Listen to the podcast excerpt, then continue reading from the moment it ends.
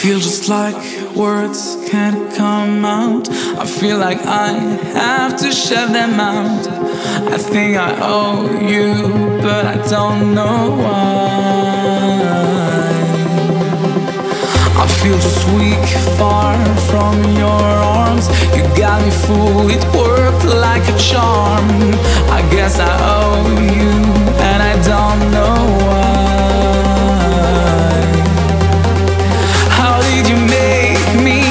Powerless?